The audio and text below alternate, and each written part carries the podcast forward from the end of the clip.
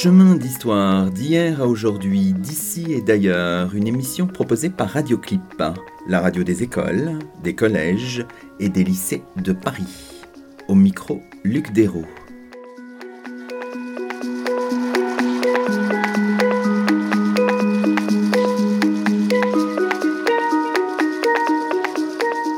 Bonjour à toutes et à tous. C'est le 38e numéro de Chemin d'Histoire, une émission de Radioclip, et nous avons la joie de cheminer aujourd'hui en compagnie de deux invités, Vincent Denis et Vincent Millot. Bonjour à vous deux. Bonjour, bonjour. Vincent Millot, vous êtes professeur d'histoire moderne à l'université Paris 8 et vous avez dirigé l'histoire des polices en France, des guerres de religion à nos jours, un ouvrage paru dans la collection Référence chez Belin en février dernier. Vincent Denis, vous êtes maître de conférence en histoire moderne à l'université Paris 1 Panthéon-Sorbonne, habilité à diriger des recherches, et vous avez participé à cette histoire des polices aux côtés de vos camarades des universités de Versailles-Saint-Quentin et de Sorbonne Université, Emmanuel Blanchard et Arnaud Dominique Hout. Aujourd'hui, dans nos chemins, nous regardons avec distance et méthode l'histoire des forces de l'ordre et nous observons la construction de l'ordre public en France. Et nous ouvrons l'émission par la séquence des enfants. Nous avons interrogé quelques élèves en classe de 6e sur la place et le rôle de la police en France aujourd'hui. Voici les réflexions de Théa, de Milo, de Maxence, d'Hugo et de Morgane. Alors la police, son but c'est de nous protéger et de faire régner la loi et la justice. Je pense que la police est un service d'hommes et de femmes qui permet de maintenir la loi et l'ordre dans la population. Euh, Je pense de la police, c'est qu'il faut qu'elle se réadapte un peu à, la situation actuelle, aux revendications de la population et que elle change un peu, je trouve, je pense, son mental euh, en termes de violence policière et d'interpellation et qu'elle, euh, oui, je pense qu'il faut qu'elle s'adapte un peu à l'époque et qu'elle se, elle, euh, elle sort de cette image d'une police des années euh, précédentes. Pour moi, on a parlé de s'adapter, que la police s'adapte euh, aux gens, à leur comportement et euh, qu'elle change d'arme. Mais moi, je pense plutôt que c'est aux gens de s'adapter. Et euh, aussi, comme aux manifestations, les gens jettent beaucoup de pierres sur la police ou euh, jettent des pavés ou jettent des briques ou sont violents. Et du coup, ça force la police à employer des moyens forts pour les arrêter. Et, donc, ça donne de mauvaises images d'eux. Alors que normalement, si ces gens ne faisaient pas ces choses, la police ne serait pas obligée à utiliser des moyens extrêmes.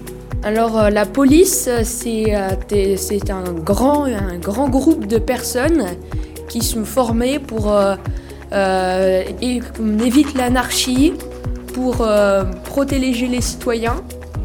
Mais aussi parfois dans la police, il y a des gens qui peuvent être impulsifs parce que euh, y a actuellement des violences policières. Donc il y a des gens qui frappent les, euh, des manifestants par exemple. Mais il y en a d'autres qui sont contre ça, donc euh, les policiers sont un peu divisés en deux parties, entre les gens qui sont pour un peu un régime autoritaire, parce que pour donc la police a le droit de frapper, de un, un peu les gens pour se faire euh, pour se faire comprendre, et un, autre qui est un peu un autre groupe qui est un peu pacifiste, qui est là juste pour euh, dire euh, prévenir, mais avec des mots et pas avec les poings. Alors, euh, moi je dirais qu'il y a à peu près deux types de violences policières. Euh, D'abord, on a la violence gratuite, donc des policiers qui ont un problème de leur tête et qui devraient, qui ne devraient pas continuer leur travail, et aussi les policiers. Parce que être policier, c'est un métier, c'est un métier très dur, et du coup parfois on peut être amené à perdre son sang-froid. Mais je pense qu'il y a un truc qu'il faut se rappeler chez les policiers, c'est que les policiers, ils sont humains. Donc les policiers, ils ont les mêmes ils peuvent avoir les mêmes réactions que nous, citoyens, pour se défendre. Par exemple, quand on se fait attaquer, parfois on se défend, c'est un réflexe. Du coup, parfois, ça peut être très dur pour les policiers parce qu'il y a des policiers qui sont dévoués à leur métier qui font leur métier pour faire le bien et pour aider les gens. Et ça conduit certains policiers qui sont très dévoués au suicide, ce qui est anormal. Alors, Vincent Millot, Vincent Denis, on vient d'entendre ces enfants en classe de 6e. Peut-être je peux vous demander spontanément vos, réactions. Vincent Denis, peut-être? Les points de vue sont assez contrastés. Et euh, ce qui revient, c'est l'insistance sur la, nécessité, l'idée que la police est là pour protéger. Donc, c'est un service au service de la population. Et donc, il y a des questions importantes là qui sont posées, hein, au-delà de l'actualité euh, des violences policières. Vincent Millot? Bah, ce qui est frappant, c'est effectivement pour ces enfants la prégnance de l'actualité. Donc euh, cette thématique des violences policières qui les interroge, que certains essayent d'expliquer, non pas de justifier, d'autres qui ont un point de vue effectivement plus critique. Ce qui est frappant aussi, c'est que cette police, même si elle est définie comme étant là pour protéger les citoyens, pour faire respecter la loi et l'ordre, ce qui les préoccupe surtout, donc, ce sont des, aspects de maintien de l'ordre, ce qui est un petit peu une réduction de, euh, des missions de la police, puisque c'est beaucoup plus large, c'est encore beaucoup plus large que ça si on considère la police dans, dans, l'histoire. Mais bon, pour ces, ces, futurs jeunes citoyens, il y a quand même des thématiques qui sont intéressantes. À quelles conditions donc peut s'exercer la violence policière et que veut dire une police qui prévient, une police qui protège les citoyens? C'est vrai que ce sont des grandes questions et des questions euh, qu'on retrouve à différentes périodes de l'histoire. Alors la question des violences policières, vous l'évoquez, me semble-t-il, dans l'introduction de votre ouvrage, mais il me semble que vous utilisez plutôt l'expression brutalité policière. J'ai cru lire ça à un moment donné. Enfin, est-ce qu'il faut distinguer brutalité, violence? Enfin, quelle est votre un peu votre votre analyse, votre point de vue sur ces sur ces questions, euh, Vincent Millot? Le terme de violence, il est devenu euh, très problématique. Euh, il peut être utilisé de manière assez neutre euh, au sein des sciences sociales pour essayer de caractériser certaines circonstances, certaines situations, certains gestes. Mais maintenant, la charge est devenue polémique. Si effectivement on fait allusion à, l'introduction, on a, on a, voulu comparer deux situations, une situation d'émeute au milieu du XVIIIe siècle à Paris et une situation d'émeute en 2005, les grandes émeutes de 2005, donc euh, après donc la, la, mort de Zied Bena, de Bouna Traoré, qui était poursuivi par la BAC euh, à Clichy-sous-Bois et qui sont morts électrocutés dans un, un transformateur EDF. Euh, e en fait, pourquoi est-ce qu'on a rapproché ces deux événements? Parce que il y a des moments où l'action de la police suscite un sentiment profond d'injustice. Donc il ne s'agit pas pour nous de juger. On n'est pas juge, on, est là en historien pour essayer de comprendre et de faire comprendre pourquoi les choses arrivent et comment euh, elles ont pu arriver d'une certaine façon.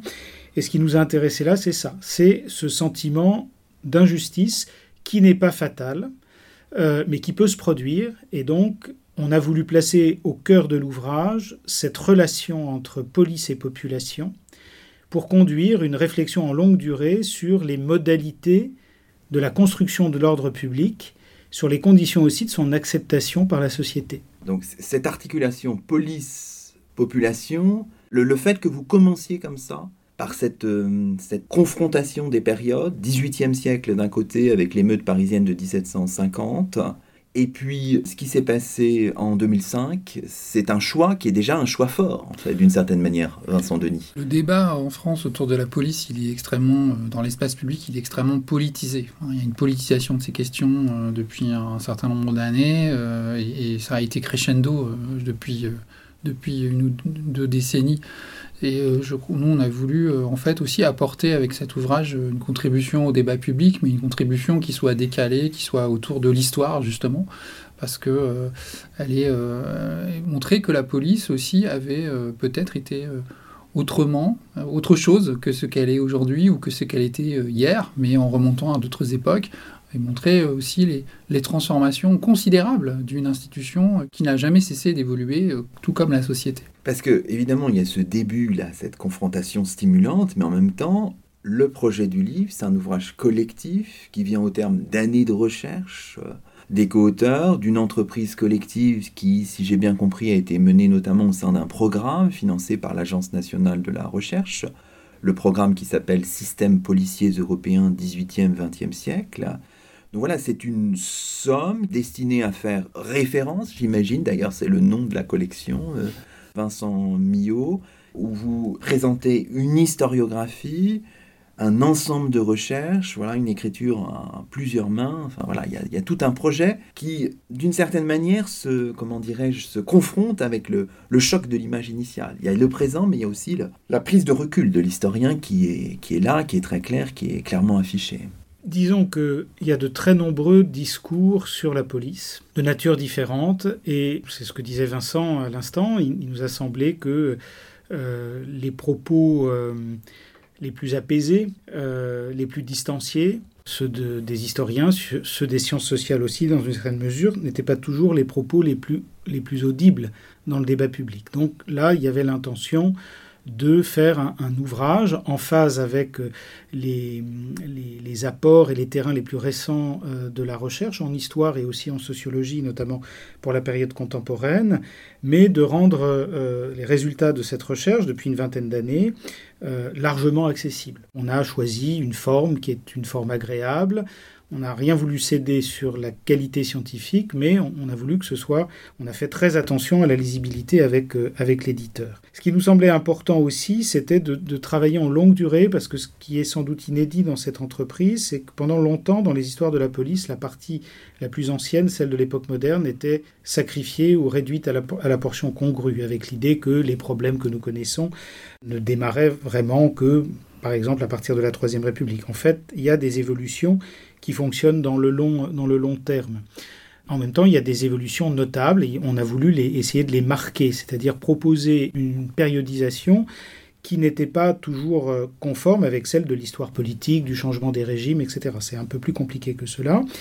Et puis, au-delà de la longue durée, ce qui nous semblait aussi intéressant, c'est de... Alors, on avait un terrain qui est le terrain de la France, c'est une histoire de France ou une déclinaison de l'histoire de France, mais c'est une France ouverte en quelque sorte avec des, domaines qui ont été peu abordés enfin, sous cette forme de, synthèse, comme le domaine colonial, qui, qui occupe une place importante dans, euh, dans l'ouvrage. Et même si on travaille sur l'histoire de France ou l'histoire des polices en France, on essaye de prendre en compte un certain nombre de circulations qui existent depuis l'Ancien Régime à une échelle européenne et parfois à une échelle plus large, c'est-à-dire que les problèmes policiers français euh, bah, sont parfois font écho à des problèmes policiers qu'on retrouve dans d'autres pays d'Europe. Et ce qui nous intéressait aussi, c'est par petites touches de, proposer ces ouvertures, même si, encore une fois, le, terrain est avant tout euh, le terrain de l'histoire de France. Alors évidemment, ce qui fait un peu la marque de fabrique des livres de cet acabit chez Belin, c'est toujours euh, une iconographie très riche, des images, des cartes, des schémas, une histoire qui est abordable par différents types de publics, soulignons-le encore une fois. Euh, Vincent Denis, on sait tout le travail de l'équipe Belin hein, qui est très important. Oui, alors euh, on, a, on a pu en particulier insérer euh, des, des, documents d'archives et revenir en fait sur certains, sur certains événements qui sont ou certains faits, pas forcément d'ailleurs des des, choses extrêmement connues. Euh, bien sûr, si on retrouve certains classiques comme euh, la, par exemple la, fusillade du champ de Mars ou les manifestations de mai 68, mais on a aussi euh, des documents rares qui sont montrés d'ailleurs parfois pour la première fois. Et je pense par exemple au dossier du comité d'études général qui avait été fait sur le marquis de Sade pendant sa, pendant sa détention au milieu de la Révolution française.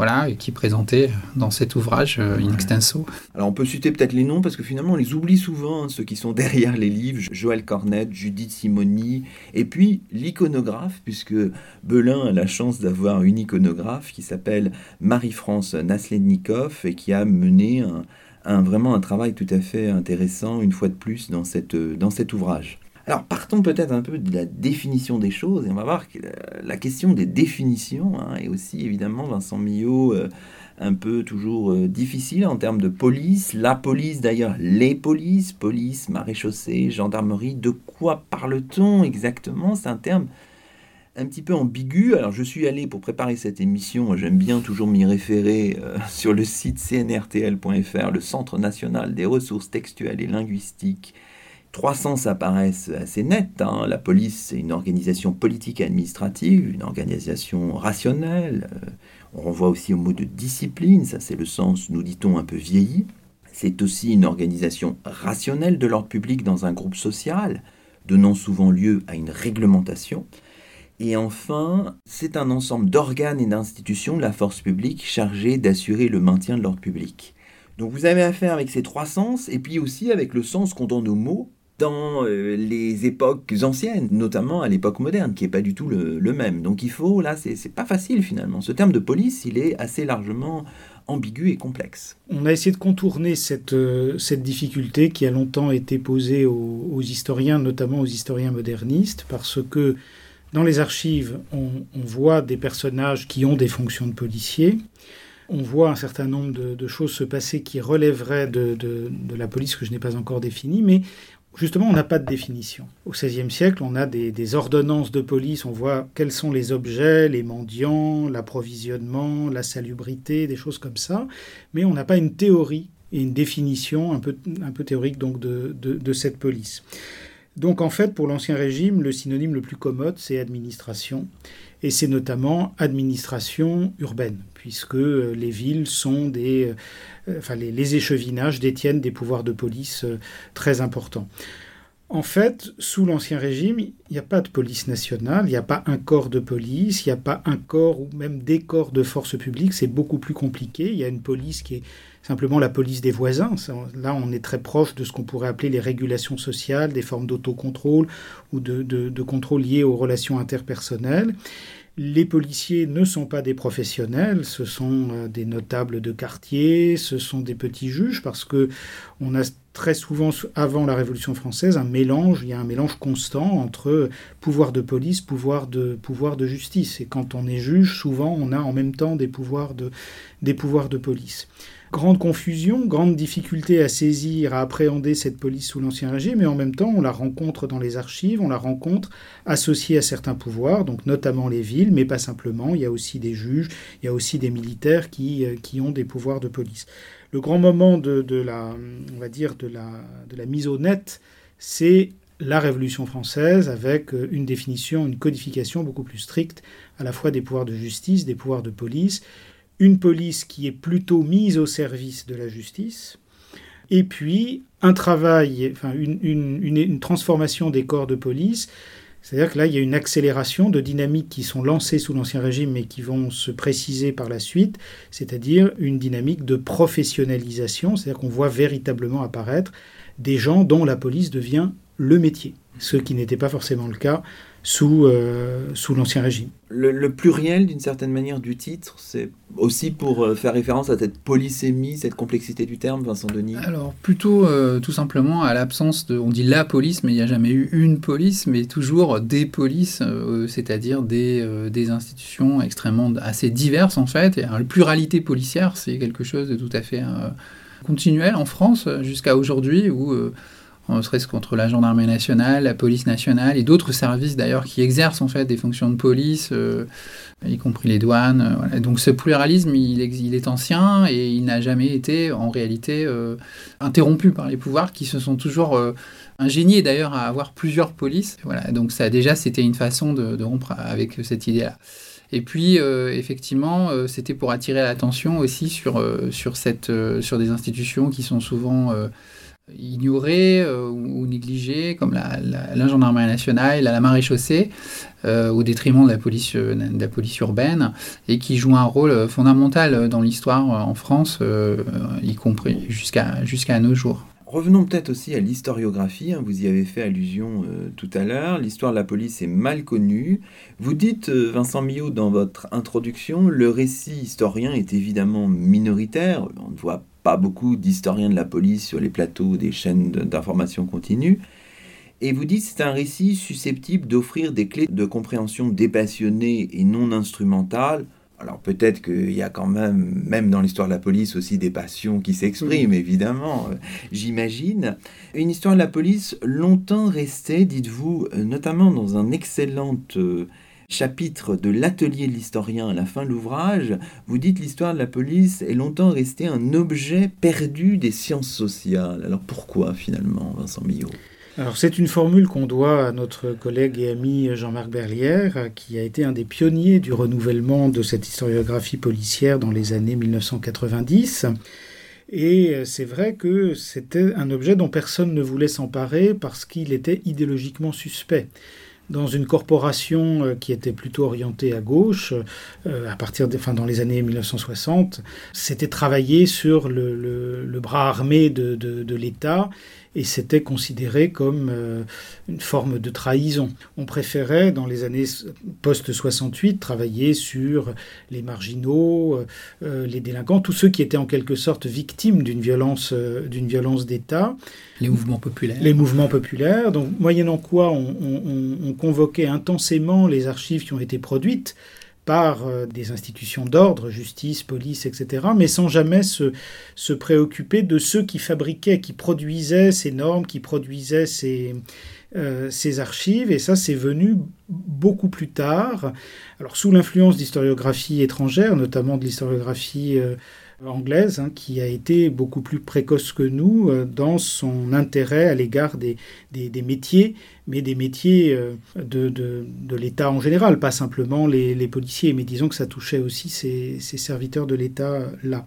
Donc longtemps, c'était un objet illégitime, un objet pour l'Ancien Régime difficile à appréhender parce que on n'en avait pas de définition, c'était présent dans les archives, mais on ne savait pas trop bien euh, ce que c'était véritablement. Donc il a fallu, euh, il a fallu attendre peut-être d'autres influences. C'est-à-dire que c'est vrai que dans les années 1980 du XXe siècle, dans la communauté des historiens universitaires, il y a des nouvelles problématiques qui sont arrivées notamment autour de la construction de l'État. Alors ça a touché euh, le terrain des finances, le terrain de l'armée, etc.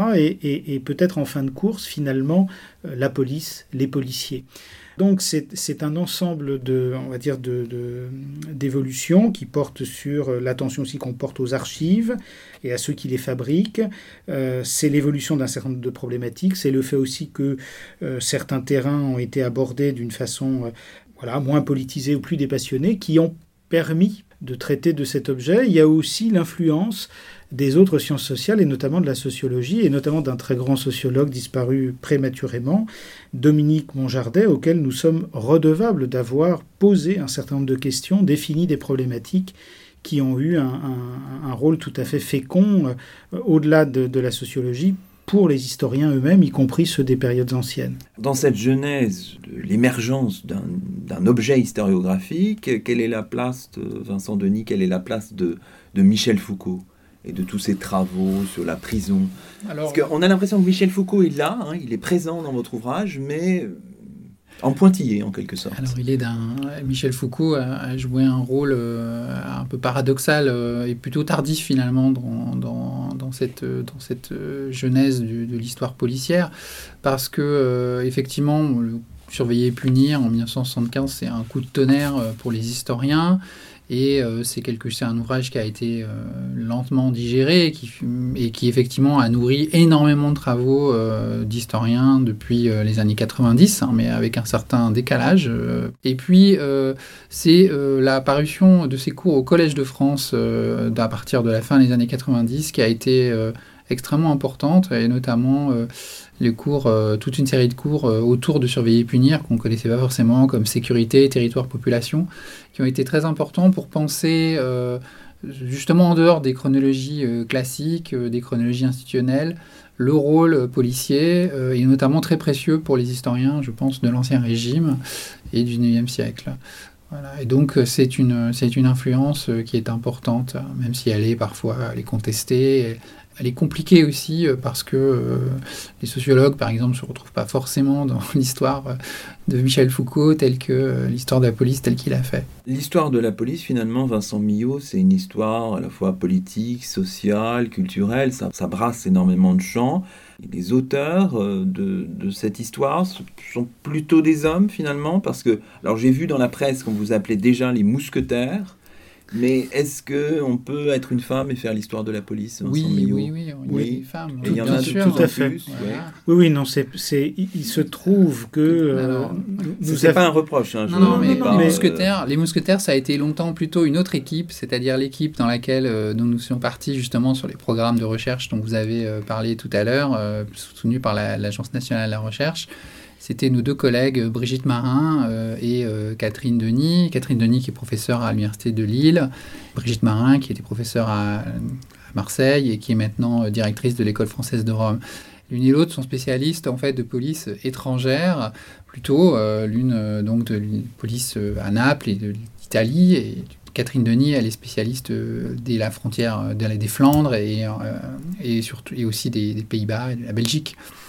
Voilà, et ce sont des grandes historiennes de la police qui ont été toujours très, très importantes pour nous dans, nos travaux et, elle, reste, elle reste active. Euh, voilà, mais disons que là, c'est un peu un concours de circonstances. C'est vrai aussi que nous avions l'habitude euh, de travailler ensemble. Il fallait voir qui pouvait se mobiliser dans un calendrier donné, parce qu'on a pris des engagements à un certain moment. Après, il fallait pouvoir les tenir euh, auprès de l'éditeur.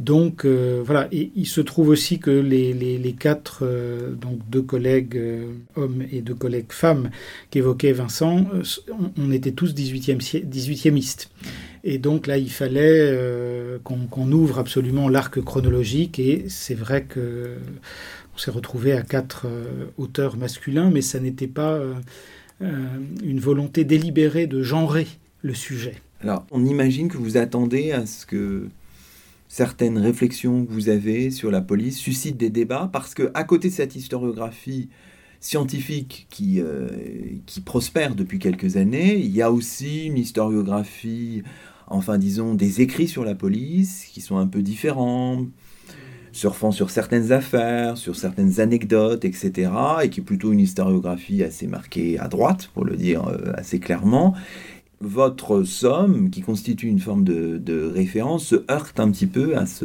à ce discours-là Il y a toute une histoire, euh, toute une tradition d'écrits euh, qui sont d'abord rédigés par des policiers eux-mêmes ou par des, des, journalistes qui sont spécialistes d'affaires policières et judiciaires des mémoires aussi de policiers, et ça c'est un genre euh, historique en soi, très ancien, et euh, c'est quelque chose euh, évidemment qui, se, qui quand même a des limites, parce que même si c'est très intéressant au niveau factuel, par tout ce que ça apporte, ça se heurte aussi à la difficulté de dire la vérité aussi sur l'institution, sa vérité sociologique, sa vérité historique, c'est-à-dire que c'est un point de vue qui est quand même celui de l'institution.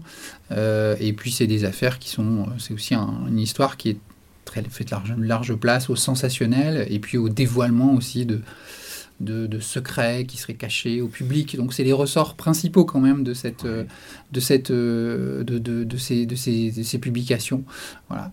Là, euh, on a fait un ouvrage qui est effectivement différent parce qu'on s'intéresse aux policiers euh, dans, dans, leur métier, on s'intéresse aux relations avec la, avec la, la population. Euh, au rôle, euh, aux relations, à, rôle, à la place de la police dans l'État aussi, et dans les grandes transformations de la société française. Voilà. On aborde des, sujets, notamment dans la partie contemporaine, qui sont des sujets sensibles et qui font écho à une actualité brûlante. C'est-à-dire que nous, nous n'avons pas choisi, enfin, je pense qu'on ne tient pas un discours idéologique, euh, on a un point de vue euh, sur euh, la qualité qui pourrait être améliorée des relations aujourd'hui entre, euh, entre police et population, au sens où c'est un peu un indicateur de la qualité de nos, nos, échanges et de, nos, de notre démocratie, en quelque sorte. Et ça, on le dit très clairement dans, dans la conclusion. Mais peut-être que si certains lecteurs sont désarçonnés, c'est plus dans la partie contemporaine, parce que nous abordons des sujets qui sont difficiles, notamment tout ce qui est lié aux héritages coloniaux, euh, ce qui est un thème de débat euh, actuel, qui n'est pas toujours bien posé dans, la sphère, euh, dans publique. Alors nous, on essaie de l'aborder à partir de, de, résultats d'enquête qui sont à la fois historiques et sociologiques. Donc Emmanuel Blanchard a fait un gros travail, c'était pas évident parce qu'il avait énormément de, de matière à, à essayer de, synthétiser.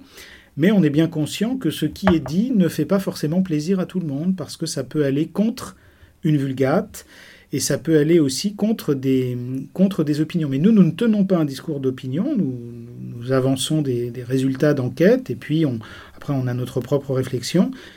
L'objectif, c'est que ça fasse réfléchir dans le lectorat. Après, il peut y avoir.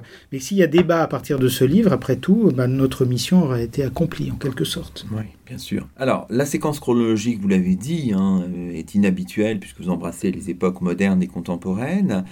On aurait davantage pensé que vous commenciez finalement à la fin 17e, début 18e siècle puisque euh, un certain nombre, on y reviendra tout à l'heure, de décisions sont prises très importantes.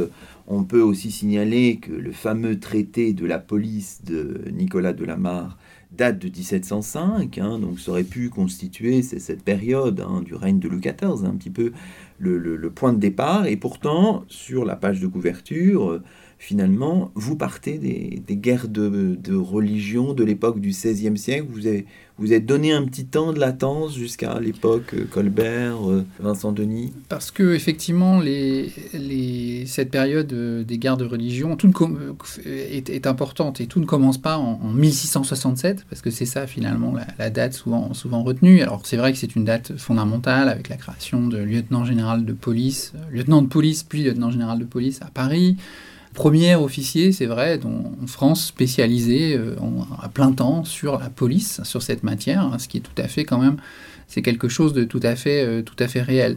Mais euh, il y, y, a bien une police, et on peut parler de police avant. Les guerres de religion sont, un moment important parce que la pacification du royaume, la pacification sociale, voulue notamment par Henri IV, eh bien, elle passe par le renforcement, là, une réflexion sur euh, le vivre ensemble et sur les moyens que l'État euh, doit se donner aussi pour euh, participer à cette, à cette concorde et aussi renforcer aussi son emprise, même si elle est assez modeste par rapport à ce qu'elle est aujourd'hui, son emprise sur les sujets. Et donc euh, la police, euh, la, police se développe conceptuellement pendant, pendant cette période du 1er XVIIe siècle. Donc il y a plusieurs parties dans l'ouvrage. La première partie est consacrée à l'époque moderne, on y reviendra tout à l'heure, avec l'émancipation progressive de la sphère judiciaire, les visages multiples de la police, le manque d'effectifs, la police qui est d'abord, vous l'avez dit tout à l'heure, Vincent Millot, une affaire de voisinage. Et puis ensuite, vous scandez les choses sous la forme de trois périodes, la période 1789-1830, puis un siècle 1830-1930, et puis des années, enfin, des années 1930 euh, à aujourd'hui. Alors, qu'est-ce qui a présidé à ce choix qui, j'imagine, est collectif, Vincent Millot? Si on, réfléchit un petit peu aux périodisations des forces de police ou des rapports entre police et population, etc., on ne peut pas se contenter euh, de suivre euh, la chronologie voilà, des, pouvoirs politiques. Alors bien sûr, il y a quand même 1789 qui joue un rôle euh, important, mais disons que l'histoire traditionnelle de la police, qui était une histoire très centrée sur l'évolution des institutions, assez liée à l'histoire politique, avait tendance à reproduire cette chronologie traditionnelle, alors qu'il nous semblait qu'il y avait des, des éléments de continuité. Il y a des éléments de continuité entre le XVIIIe siècle et ce qui se passe sous la Révolution et l'Empire, mais en même temps, là, il y a suffisamment de changements pour identifier une période de, bouleversement qui méritait d'être caractérisée. Il y a des éléments de continuité entre la, fin de l'Empire et la Restauration, ce qui fait qu'en fait, le, moment où il y a des transformations plus marquées, c'est plutôt les années 1830. Donc on a préféré, d'ailleurs à une échelle qui est plutôt européenne, donc on a préféré faire ressortir cette, cette date-là, etc. Donc c'est en prenant en compte un ensemble de dynamiques qui portaient sur l'évolution des, corps de police, des institutions, des, pratiques aussi, sur la professionnalisation, l'incidence que ça pouvait avoir sur les rapports entre police et population. C'est ça qui nous a conduit à essayer de, chercher des, des, césures et des articulations qui étaient, euh, qui étaient différentes et détachées d'une histoire événementielle et politique et institutionnelle traditionnelle. Peut-être revenons un petit peu sur la rupture des années 1930. Expliquez-nous pourquoi ce choix-là, Vincent Denis. Alors en fait, la rupture des années 1930, euh, elle s'explique par la, elle s'explique par la, transformation, une vague de, de réformes en fait, euh, une dynamique de transformation euh, de la police. dans le contexte de la crise, de la crise des années 30 et euh, des transformations. C'était l'occasion de s'interroger sur la, évidemment sur la continuité entre la police des années 30 et celle euh, de la Seconde Guerre mondiale. Et donc il y avait euh, ici une période qui était tout à fait, je dirais, indissociable, si vous voulez, de, ce qu'il y avait, de ce qu'il y avait par la suite. Donc c'était un basculement qui s'opérait, qui s'opérait à ce moment-là. C'est-à-dire que la police rentrait dans une période à la fois de, bouleversement, de, tour, de turbulence interne et aussi externe, parce qu'elle était confrontée à la montée, des, périls politiques, à, une, agitation sociale aussi très importante, à la question de la des relations très, très, très hostiles de la population avec les, immigrés. Euh, et donc c'était euh, c'était aussi euh, important donc d'étudier ces années 30 dans la, dans la continuité de la, du, du reste du XXe siècle. Mmh. malgré toute ces, cette division chronologique que vous opérez, vous l'avez dit, Vincent Millot, on voit bien sûr des questions qui perlent d'une période à l'autre, hein, qui se, évidemment qui se maintiennent, qui prennent de l'ampleur, la question de la professionnalisation, l'évolution non linéaire vers une démilitarisation du maintien de l'ordre, la tension entre la protection des droits individuels et l'extension des pouvoirs de police, la définition du bon policier, l'exception parisienne qu'on retrouve là, qui remonte finalement à l'ancien régime. Donc voilà, vous avez voulu, et j'imagine que l'ouvrage a été aussi pensé comme ça, avoir un certain nombre de fils rouges en fait qui parcourent euh, toute la somme que vous publiez. Tout à fait, bah, vous, les avez, euh, vous les avez énoncés, hein, euh, donc vous êtes un, un très bon lecteur. C'est vrai que la question de la militarisation et de la démilitarisation de l'ordre public, c'est par exemple un, fil rouge tout à fait important. Tout ce que vous avez énoncé, c'est ça. Notre idée, c'est de réfléchir aux modalités, aux réactions suscitées par la construction de l'ordre public dans une société qui s'est considérablement transformée dans le pas de temps que nous, que nous avons considéré. Et donc, ça suppose de tirer un certain nombre de fils, et je ne vais pas les répéter, mais ce sont les fils que vous avez, que vous avez énoncés. Et c'est vrai que Autant il est important de montrer l'originalité de certaines périodes, de certaines césures, de certaines dynamiques qui sont situées, qui peuvent s'accélérer, autant il nous semblait important de montrer les éléments de, continuité. Et parfois, il ne s'agit pas de dire que tout est dans tout, que les, mêmes questions sont posées éternellement de la même façon au fil du temps, mais il y a quand même un certain nombre de, problèmes qui ont suscité des réponses différentes dans le temps et dans, la société considérée, mais des problèmes qui sont quand même récurrents. À quelles conditions l'action des forces de l'ordre au sens large est-elle ressentie comme légitime par la population? C'est un problème qui existe déjà sous l'Ancien Régime, alors qu'il n'appelle pas les mêmes réponses que dans la société contemporaine, mais voilà, il n'est pas fatal que tout le monde déteste par principe éternellement la police, de même qu'il n'est pas fatal d'aimer forcément et par principe la police.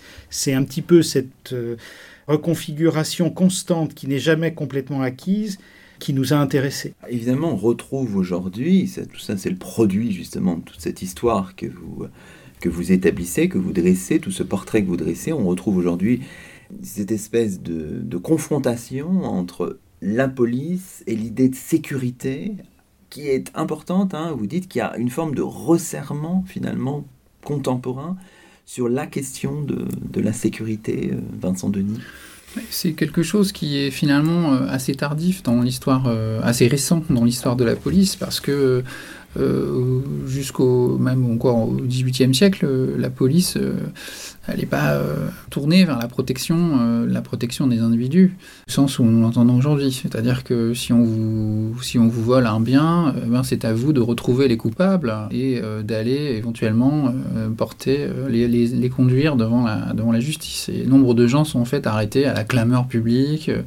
Voilà, donc euh, c'est tout à fait différent de cette police euh, d'intervention, de cette police qui effectivement se construit comme un service de protection de la sûreté publique et euh, justement de la lutte contre la délinquance, quelque chose qui commence à apparaître au cours du XVIIIe siècle avec la création par exemple de la sûreté à Paris au milieu du XVIIIe siècle et qui se, évidemment se, se, renforce par la suite mais qui n'était pas historiquement quelque chose de fondamental dans l'action policière en réalité.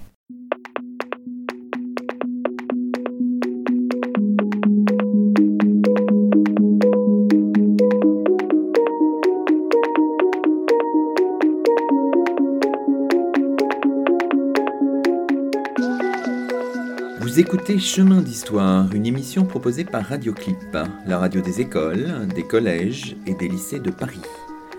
Aujourd'hui, Luc Dérault s'entretient avec Vincent Denis et avec Vincent Millot, co-auteurs de L'histoire des polices en France, des guerres de religion à nos jours, un ouvrage paru chez Belin.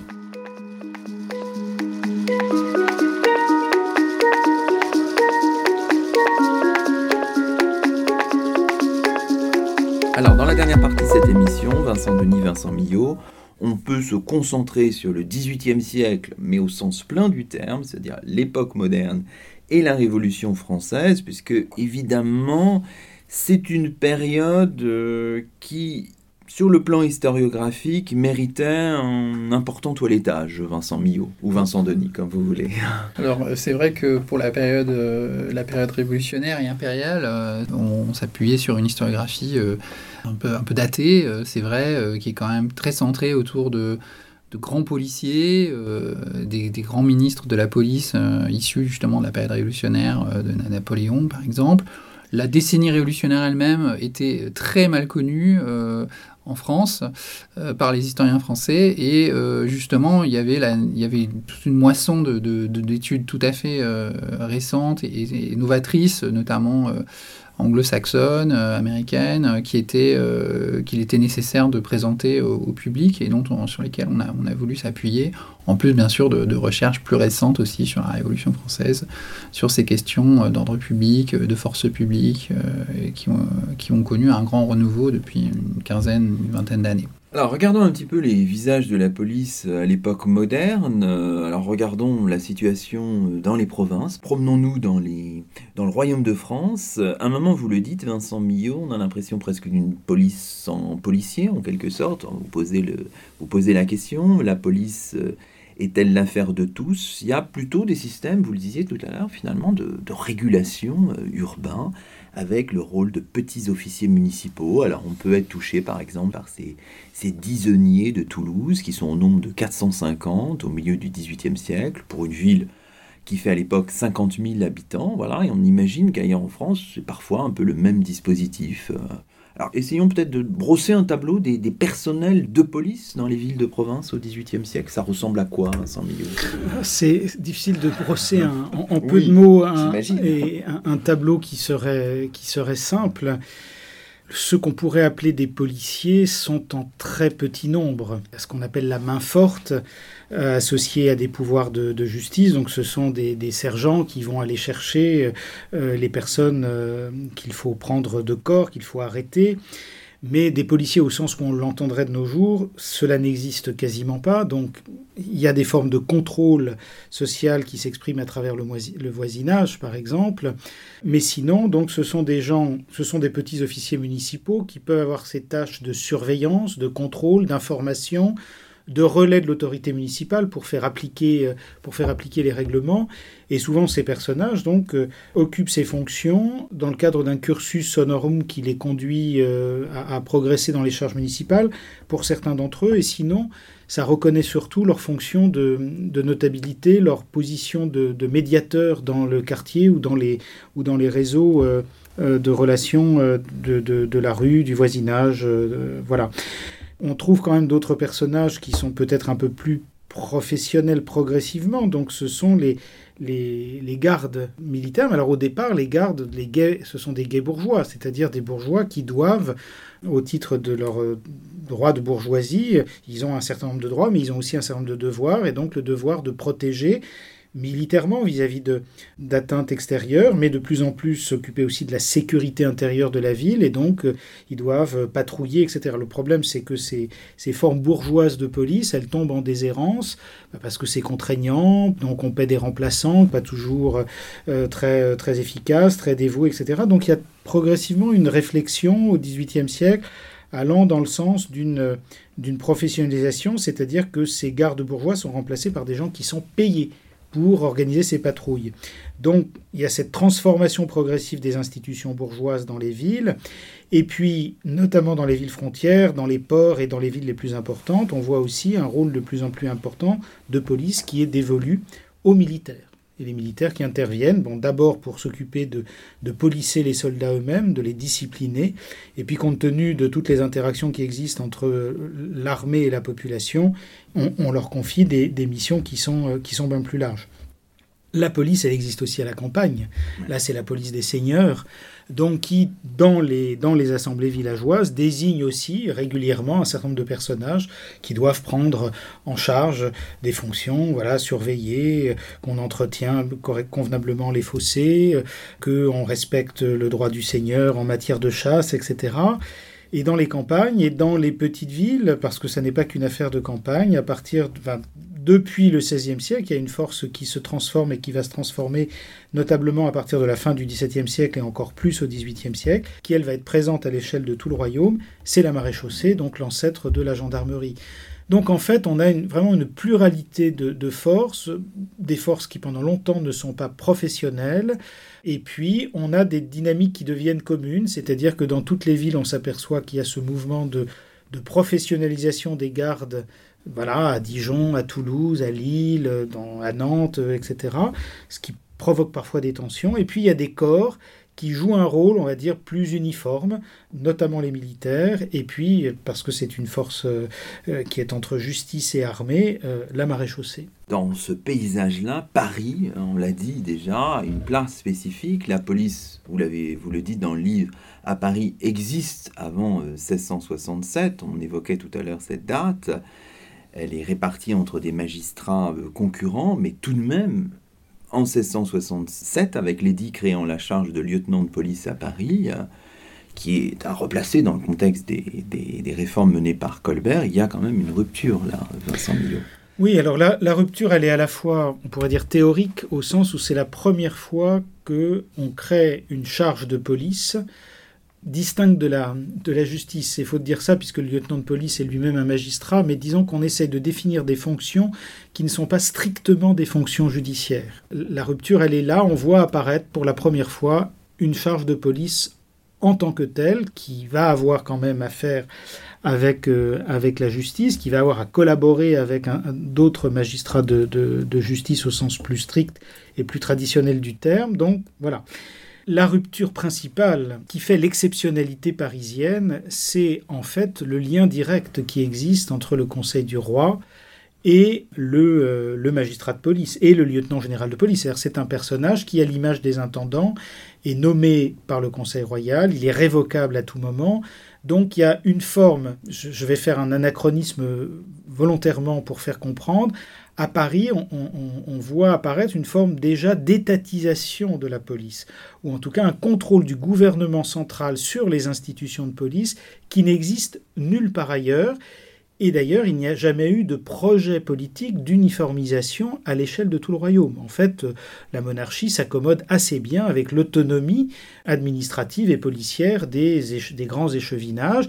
Ils savent que la police de Toulouse est bien faite, que celle de Marseille aussi, qu'il y a des équilibres sociaux et politiques locaux qu'il importe de, ne pas perturber. Donc, il n'y a jamais eu la volonté de faire rentrer tout le monde dans le moule qui aurait été le moule parisien même en 1699, quand on a créé des lieutenants généraux de police dans les grandes villes de province. En fait, c'était essentiellement une mesure pour vendre des offices de, nouveau et pour obliger les villes à, racheter en quelque sorte leur pouvoir de police que les villes n'avaient de toute façon pas l'intention de, céder.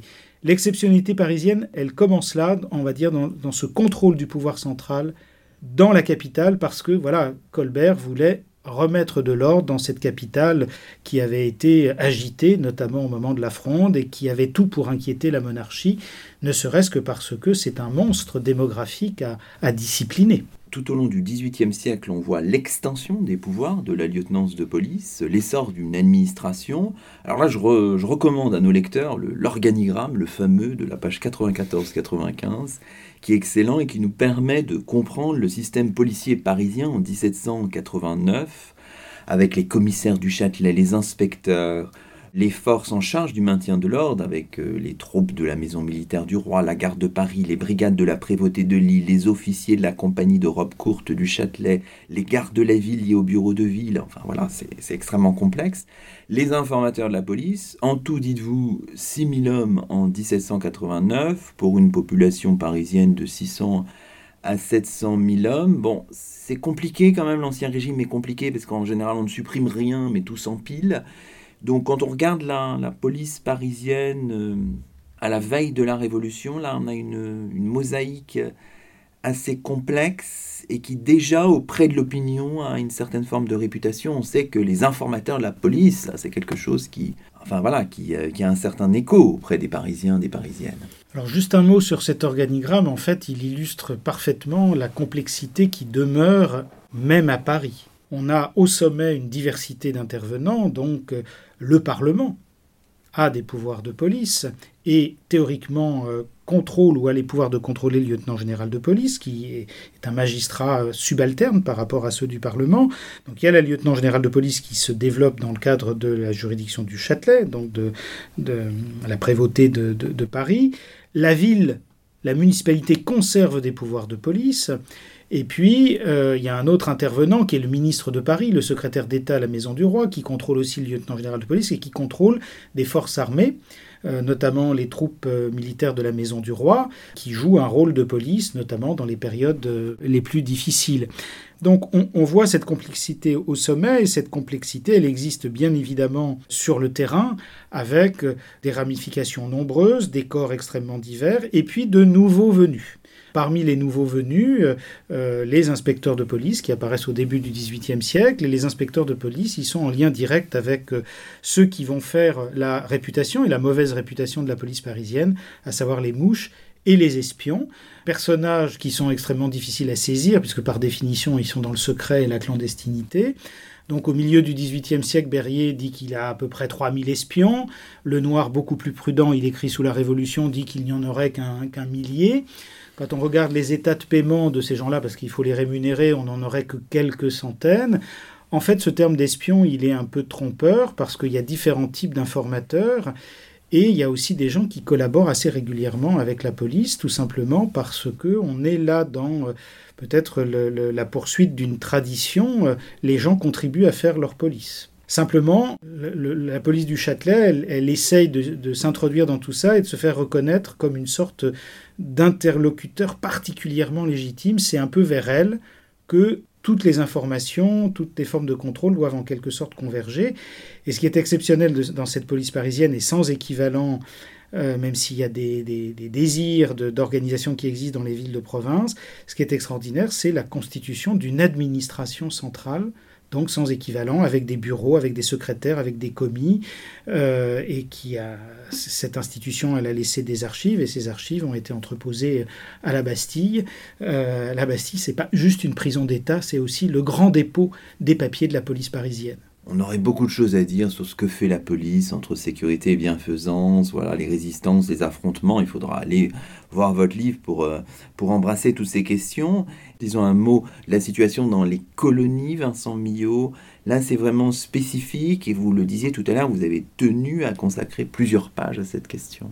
En fait, euh, on aurait des dynamiques qui peuvent sembler similaires au sens où euh, cette police, elle est elle est faite par les, par les colons, et notamment les plus puissants d'entre eux, surtout dans les colonies euh, où se développent des, plantations.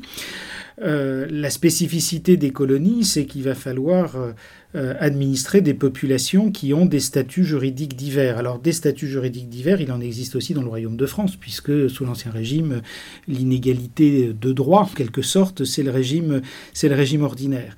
Le problème, c'est comment pour des raisons qui sont assez largement des raisons économiques et commerciales, l'État va essayer de mettre en place un certain nombre d'institutions pour uniformiser, on va dire, des, régulations. Et là, ce qui est l'une des caractéristiques fortes euh, du domaine colonial, c'est le rôle qui est donné à l'armée, aux forces militaires, aux troupes de marine, dans euh, l'exercice d'un certain nombre de, tâches de, de tâches de police. Ce qui est frappant aussi, et ce qui est un, des fronts là, les plus pionniers peut-être de la recherche à l'époque moderne, et c'est un front sur lequel notre collègue Catherine Denis travaille aujourd'hui, c'est la manière dans euh, ces colonies où les pouvoirs municipaux sont très faibles, l'État met en place des rouages qui évoquent par exemple ce qui existe à Paris.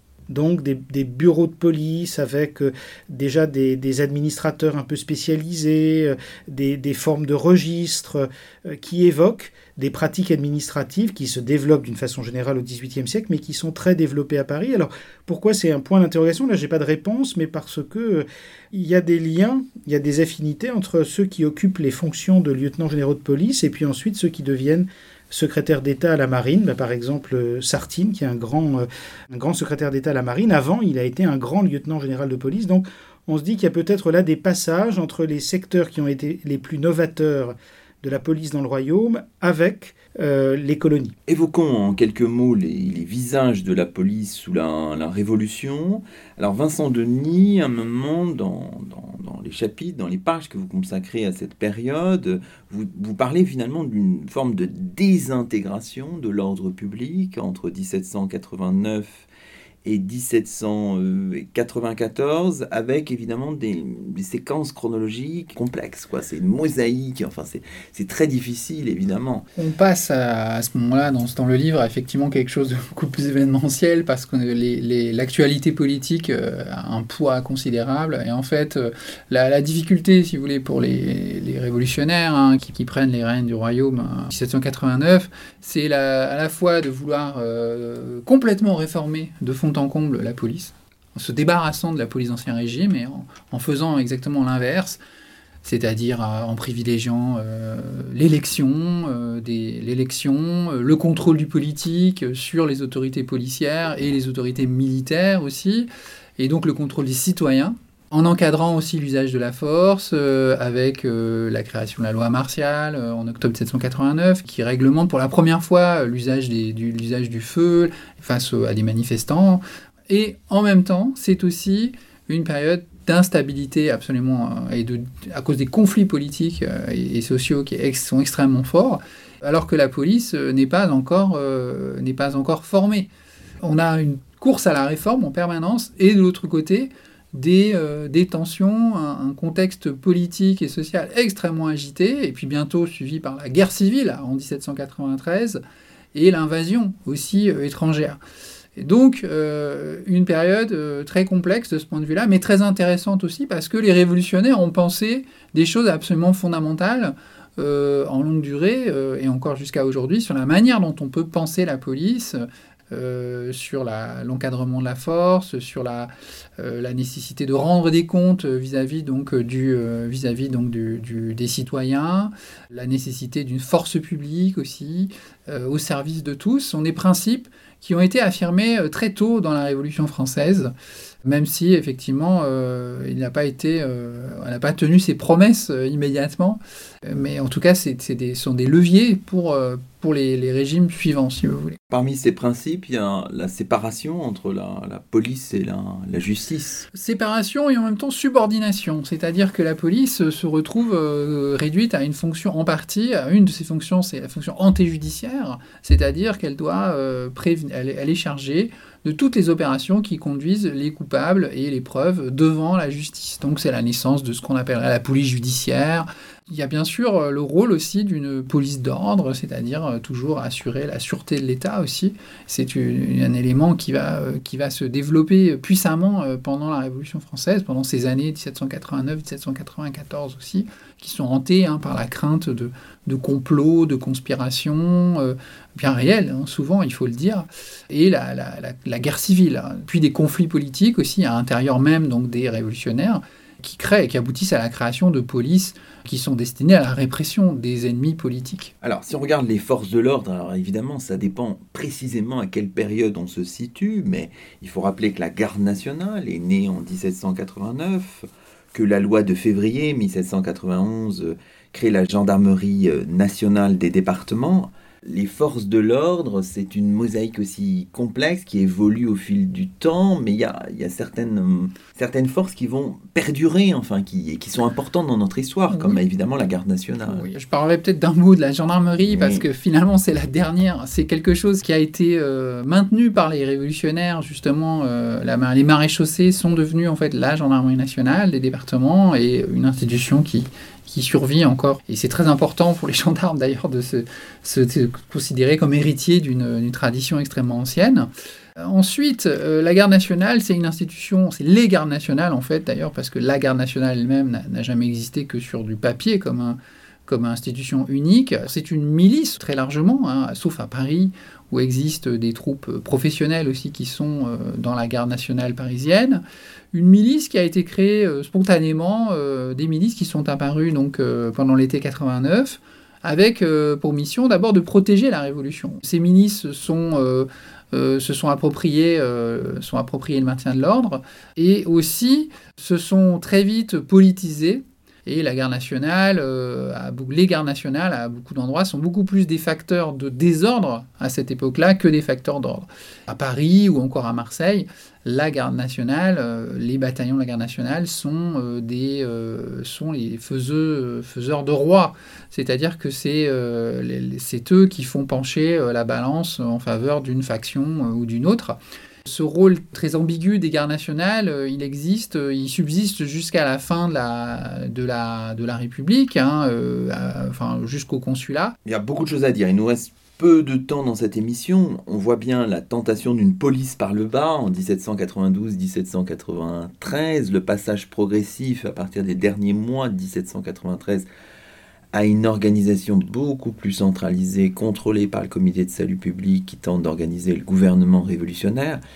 Tout ça dans un contexte évidemment de, guerre. Alors évidemment, vous êtes confronté, historiographiquement parlant, euh, c'est pas simple, j'imagine, à tous ces policiers de l'an 2 qui véhiculent avec eux une légende noire. Euh, pense aux noyades de Nantes, hein, des symboles de la police de l'an 2. Et vous êtes confronté à ça, à cette historiographie-là. Alors comment, comment fait-on, euh, Vincent Denis? On peut prendre le cas de de, des noyades de Nantes, de, la, de ce qui s'est passé à Nantes. À Nantes, donc, euh, c'est une ville qui, est, qui, qui a été touchée par l'insurrection euh, vendéenne et qui est reprise, occupée, euh, qui est militairement et la population pendant ce qu'on a appelé la terreur hein, en 1793-1794 est soumise à, une occupation terrible par multitude en fait de forces. Plusieurs polices politiques qui sont mises sur place par les autorités locales révolutionnaires plus euh, l'armée également euh, et euh, les gens, des, bataillons aussi levés de volontaires qui sont des militants, parfois donc des, des forces extrêmement hétéroclites, y compris par exemple ces fameux ces fameux bataillons américains, dits américains, hein, qui rassemblaient même d'ailleurs des, gens, des, gens des, des, anciens esclaves, etc., des gens venus de, certaines euh, des, Antilles, qui étaient présents dans cette ville-là. Il y a toute, série, effectivement, de, massacres et d'exactions qui ont été perpétrées. Mais euh, les, fameux, euh, les fameuses noyades de Nantes, dont, en fait le nombre est fortement, très fortement exagéré dans le cadre des conflits politiques, des, règlements de compte qui se soldent après la terreur, en fait, ces règlements de compte permettent à responsables politiques euh, qui sont toujours en place, en fait, de s'exonérer de leurs responsabilités. Et donc, ils font porter le chapeau, si vous me permettez cette expression, à une toute petite fraction, en fait, des forces, des forces en présence, parce que les 5000 morts qu'il y a eu à Nantes du fait de la répression euh, sont aussi euh, très largement le fait, par exemple, de l'armée, qui joue un rôle de plus en plus important à partir mmh. de 1794-1795 dans le maintien de l'ordre intérieur, et une armée qu'il faut au contraire euh, ménager. Donc ce qui fait qu'on va faire porter euh, le poids de la responsabilité euh, sur ce que vous appelez les policiers de l'an 2, c'est-à-dire en fait des, des, individus qui étaient des militants très largement, qui ont formé ces polices improvisées auxquelles finalement le comité de sûreté générale et le comité de salut public, qui sont les deux grands organismes qui gèrent en fait l'ordre intérieur, ont délégué en fait le maintien de l'ordre de manière très improvisée pendant ces deux années-là. Euh, et donc on a une myriade, si vous voulez, de groupes de militants, euh, parfois en général rivaux, euh, très peu coordonnés, qui rétablissent de façon l'ordre de façon assez expéditive sur le territoire pendant, cette, pendant cette période. Le temps est, un peu achevé, hein, il faut le dire, mais on va, je pense que le, nos lecteurs, nos auditeurs liront avec euh, beaucoup d'intérêt les pages euh, sur la situation pendant le directoire. On voit la militarisation du maintien de l'ordre, un ministère pour la police en 1796, les agents, les techniques de police, c'est tout à fait tout à fait passionnant. Et puis toute la suite, alors peut-être un mot ultime, Vincent Millot, ce travail va être prolongé. Elle devait avoir euh, lieu un petit peu avant, mais la pandémie en a décidé autrement, par une exposition qui euh, va s'ouvrir le 18 septembre, je crois, aux Archives nationales sur la police des Lumières. Et vous êtes avec Vincent Denis, co-commissaire de cette, euh, de cette exposition. C'est une exposition qui se déroulera, qui ouvrira de nouveau à l'hôtel de Soubise trois commissaires, euh, Vincent Denis, moi-même et Isabelle Fouché, donc, qui est la responsable de la grande série Y aux archives nationales. Police des Lumières, donc cette fois-ci une police centrée sur le XVIIIe siècle, qui est un siècle de grande transformation. Et l'un des intérêts de l'expo, c'est de réfléchir à la rencontre entre euh, l'aspiration à la transformation, euh, à l'amélioration, à la réforme qui caractérise, nous dit-on, le siècle des Lumières, et les pouvoirs de police qui se transforment beaucoup à ce moment-là. On a hâte de voir ça en sachant qu'il y a, si j'ai bien compris, un parcours sonore qui est prévu dans cette exposition Oui, il y a des bulles sonores euh, qui ont été euh, réalisées euh, à l'occasion de cette exposition. Il y a aussi un parcours vidéo avec intervention de chercheurs qui ont marqué ce chantier de l'histoire des polices au XVIIIe siècle. Arlette Farge, Stephen Kaplan, David Garioc, Daniel Roche, etc. Donc on a essayé de faire un parcours vivant pour éviter le côté parfois un peu aride de l'exposition d'archives, mais il y a beaucoup d'iconographie et il y a des, manières de, mettre en œuvre les choses qui, je l'espère, pourront rencontrer euh, l'agrément d'un large public. Bon, bah parfait, on a hâte. Merci beaucoup à tous les deux. Et c'est ainsi que se termine le 38e numéro de Chemin d'Histoire, d'hier à aujourd'hui, d'ici et d'ailleurs, l'émission d'histoire de Radioclip. Nous étions en compagnie de Vincent Denis, maître de conférence à l'université Paris 1 Panthéon-Sorbonne, et de Vincent Millot, professeur à l'université Paris 8, co-auteur de l'histoire des polices en France, des guerres de religion à nos jours, un ouvrage aussi dense que richement illustré paru chez Belin. A très bientôt pour un nouveau rendez-vous d'histoire sur Radio Clip, la radio des écoles, des collèges et des lycées de Paris.